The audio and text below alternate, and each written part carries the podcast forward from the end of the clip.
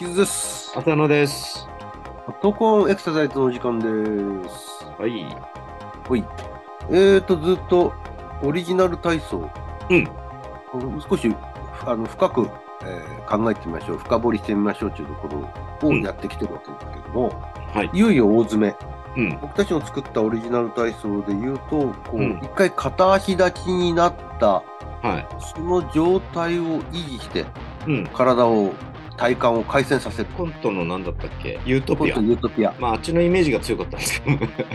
本当ユートピアって言ってどこまで気づく人がいるかどうかっていう昭和の人しかわかんないよね。しかもこの片足になって体幹を改善させるっていうあのユートピア師匠の芸風は確か最後にやるやつなんですよねあそうれ。最後なんで、芸ほ風とんどがあのゴムなんですよゴね。ムなんだよね。うほとんどん。ゴム口に加えてどっちかを離すみたいな。そうですね。ほとんどそういう芸風なんですけうど、ん。何言ってるのかってピンとこない人も肩いるかと思う。あたいる。まあ、あの、ネットで調べていただければ。ね、今度動画もあるかもしれないよね。そうですね。あうの、ん言わんとしてるところは、ゴム加えてるとこじゃなくて、それ、待った後の2人がやる、片足になって体をぐっと回旋させる。まあ、ちょっとあの、この体操の形とはね、若干違うんだけども。うん。まあ、ちょっとそれをデフォルメして。そうですね。うん。でちょっと改めてここもう一回言いますと、えっ、と、立った状態から、あうんの片足立ちになって、うんそ。こを維持しながら、まあ、その立ってる足を軸に体幹を回旋させると。は改善させたところで静止止めていられるっていう止めていられるかっていうそういうものですよね。い。ちょっといわゆる自分で外乱を誘発するっていうかね。そう重心が移動しようとするのを抑えるっていう。そうですよね。うん片足だけでもかなりまあそれを維持するだけでもまあ難しいんですけどもうん片足になった上で体を自分でひねることで大きな多くのねその外乱を作ってでもそこをなんとか止めるっていう難しいこれ体操ですよね。難しいんですね。しかも、ただ、都合がいいのはですね、片足になってるんで、あんまり骨盤はぐらぐらさせられないので、うん。ひねった時にやっぱり上部体幹、胸椎の回旋が強調されるんですよね。ああなるほうん。ど、あ立ってる側で股関節回すとおっとっとっとって回ってきて全体が回っちゃうからね。うん、うん。それをさせずにやるってことは、よりあの胸椎の回線を意識した、しかもそれを静止しなした状態でっていう感じですね。そう。だから外乱の種類として回旋運動を入れて、それもしかも上部体幹に限る形になるっていう意味では都合が、都合がいいって言ったら変ですけども。うん、良かった運動ではしかもコミカルっぽくっていうねこのオリジナル体操、結構回線系が多いんですけども、うん回線系って言ったってあの魚介類じゃないですけど ね、ねじれるもん ねねじれる方の回線回す方の回線ですけどねの回線系が多いんだけど、回線プラス片足立ち、バランスっていう、そういった意味合いのものですね。そうですねそういう面では複合されてるっていうかうん、ただまあちょっとね難しいかもしれないんだよねこれオタクがやってもちょっとバランス崩してたぐらいだからもうやっぱり足ケンケンしちゃいますからね。だからあんまり我慢すると転倒する気があるんだよねそうと片足なかなかねそのレベルにもよりますけど片足っていうこと自体がハードルが高いんで、もしかしたらあんまり足上げなくてもいいから回してちょっとこう楽しめるっていう要素はあるかもしれないうん、あの笑いを取るじゃないけど ね笑いあの笑いをねででできない時に笑ったりするじゃないですか、こう体操とか。ああそういう要素にはなるかもしれないけど、うんただこれが難しいとすれば、なんか変わったものをって言ってそのままになってるんですけども、うんなんかそういう意見ありますかね。そうですねやっぱりここで初めてこう片足系っていうんですかうん、ひじき底面を極端に小さくしていくっていうところが入ってくるんで、そこはちょっと大事にしたいななんて思まうんあ、ですよね。確かにね。うん、うん、となると、でもずっとそこを保っていることも難しかったり、保った上で外乱を加えることの、そこで静止するのは難しいとなれば、まあ、上げたけど、また下ろしてくるみたいな感じで、うん、ゆっくりとしたもも上げみたいなあ動きっていうなんでーすよね、ちょっとスローにね。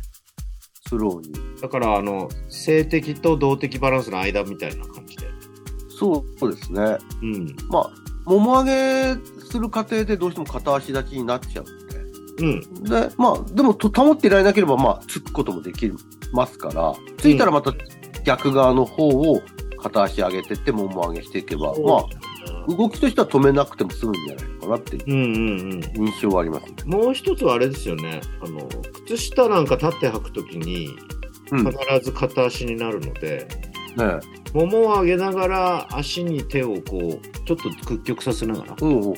そういう運動で戻って、また反対の方の足裏に手を、みたいな。まあ足先でもいいんだけどね。うん。それは届く足首でもいいんだけど、届く範囲でいいんだけど、そういうのをゆっくりやるっていうのも一つかもしれない。そうですね。その、実際、自分のせ日常生活の中で自分がバランスダメになってったってことを如実に感じるのは、あの、靴下履く時ですからね。そうですね。特に朝ね。えうんえかなり横にずれますもんね。とっとっとっと。そうだね。そうならないように俺今、トレーニングしてるんですけど。それを考えると、ゆっくりもも上げてって、両手で足の、あの上げてる方の足の裏を支えたり、も触るっていうのはうん面白いかもしれない。ね。うん、ちょっとリズムはゆっくりでね。うん。なんで、無理にこう体幹を改善させなくてもいいし、片足でずっと長く立っていなくてもいいのかなという、そのレベルに応じて変えてっていい要素ではあるかそうだね。しかも、ちょっと日常に応用させやすい部分っていう意味では、普通にもも上げしてもいいんだけど、ら。うん。まあ、どうせやるならちょっとタッチしてみてもいいかなとちょっと思ったんですけそうですね。ど。うん。確かに。それは、あの、いい代替メニューになるんじゃないかうな。ん。まあ、リズム的には若干こう、変わってくるけどね。ああ、その、ゆっく背り景だよの曲がうん。でもまあ、それはねう、別に別バージョンだから、同じリズムで合わせる必要はないから。了解しました。はい。確かに。で、続きまして、この最後の方なんですけども、この次にある大回りですね。大きくこう体をですね、ああ、全身をねね。じっていくうん、ね,、うんねじっていく大回りがこの後にあるんですけども、前後左右に右回り左回りってねまあよくある体操によくある種目ですよねそうですね、あの NHK のあのラジオ体操にもある、うん立った状態で大きく体を回してみたいな感じなんですけど、まあもともとこれを入れた理由っていうのは自分が、うんまあ、本当に数秒の間にちょっと自分の体の動きを確かめるときに、うんこれがすごく全ての要素が入っているのでさっきの話じゃないですけどもより複合的な動作ですよねこれね。まあまあ確かにね、大きく回る。うん、でこれがちょっとこう後ろに沿った時に硬いなとかお大きく回そうとするとちょっと足がずれてくるなとかバランス崩しそうになってで前にも倒すので、まうんあのー今までのそのそれまでの種目の総決算みたいなとこもあるかなと思ってだからこれはぜひ入れたいなと思ったんですよ。足は少し開脚でね、広広げた状態ですけども、両手を上に上げた、あの、万歳した状態で、まあ、ぐるりと大きく回していくんですが、回すっていう動作自体が、うんその、体を前に倒したり、後ろに反らせたり、あるいは横に倒したり、あとねじれたりっていう、その動き全てが複合されてますもんね。そうですねそれまでの本当にさっき言ったように総決算みたいな感じでここでまあうんテストじゃないけど、でもとかくこの運動って割と小さく終わっちゃうっていうかそう。特に、まあなおざ体り調悪い時うはちっちゃくなりますよね。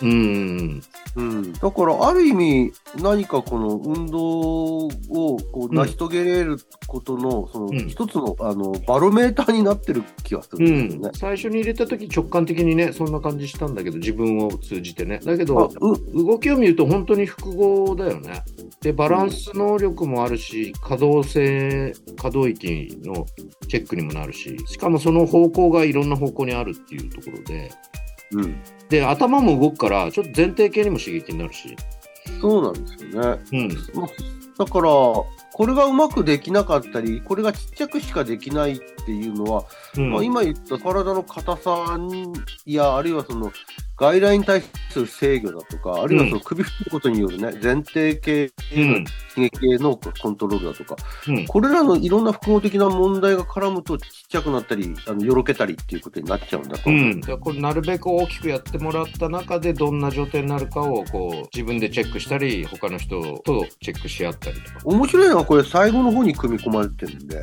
うん、それまでその要素を、ここの大回りの要素を全部その前の段階でいろいろとやってきてるわけじゃないですか。そうなんですよね、回線にしてもね、うん側屈、うん、曲進展にしても、これその前の要素を全部やってきてるんで、最後ここで総決算そうそうそうそう総合してみるとどうかなみたいなねですよね。で前屈もやってるしね後屈もやってるしそうそう。だからその前のことがきちんとできてたら、この最後の大回りもきちんと大きく回れるでしょうっていう、そうそんですねなところですよね。うん。ある種最終テストみたいなところも兼ねて。最初はそんなとこまで考えてなかったんだけど。うんなんか最後に流れで付け加えたっていうか流れで。回しときゃなんとかなるだろうね。まあそこはあの、ちょっと身体操作知性を使って。いや、でもね、確かにそれをやらせることで、 うん。いろんな問題が端的に分かれ、分かるというか、効率よく分かるのかもしれないですよねそう。ですね。特にこうやってるのをこっちで観察したりしたらもう分かりやすいからね。うん。うん。最初にやらせて、あれ大きく回れないな。あれ回るとよろ,、よろけるな。うんどっち側によろけるんだとか。う例えばん前によろける人もいれば、後ろによろける人や、どっち側からの左右によろける人もいるでしょうから、うん。特性も見つけやすいのかもしれないですよね。そうですね。これで、めまいを生じちゃったらもう即ストップですけどね。まあ、でも、これでめまいを感じるんだとすれば、もう前提系の問題をすぐそう疑だえよるね。やっぱり前提系って刺激してないと本当にやっぱりでんぐり返っただけでね、具合悪くなったりとかするので。本当にあの今だったら僕多分ねうん。バットを頭につけてぐるぐる回った後あに飽きるやつあるじゃないですかあ罰ゲームっぽくね。罰ゲーム、うんあれ多分全くできないと思います、そうだね。俺もできないわ。うんい全く、まず足が前に行かないじやだからねその前提系の機能ってゃん。うん。やっぱかなりこう期待をもないっていうかその普段そんなところをあまり鍛えることがないんで、アスリートでない限りね。うんねアスリートでもこう体操やる人とかね、そういうボードの人とかさ、ああいうこう空中で回転するような人たち、うん、まあ、フィギュアもそうでしょうけど、フィギュアスケート。ああいう人は自然にトレーニングされてるんでしょうけど、これ、前提系って本当に可動域と同時になんですけど、回線のね、可動域と同時に、もう見落とされてるところのような気するんだよ。なかなか普段の生活で多分苦手になってくるとそれから避けるようにも生活しちゃうんでそうなんですよね。頭も。を回すことだとかうね、んだからなおさら鍛える機会がなくなってきてると思うんですようね。ん、そういう意味でも、この大回りっていうのは、それを知らせる一つのきっかけなのかと。なるんじゃないかなと思うね。なるほど。うんいや、こうやって振り返ってみると、体操はこだわっていろいろと分析していましたけど、まだまだきちんとね、考えていけば、よりあの意味のある面白いものになっていくなっていうそうですね。感じしました。うん、はい。じゃあ、より完成されたオリジナル体操を目指して、いよいよ、完成か。 またよろしくお願いします。はい、お願いします。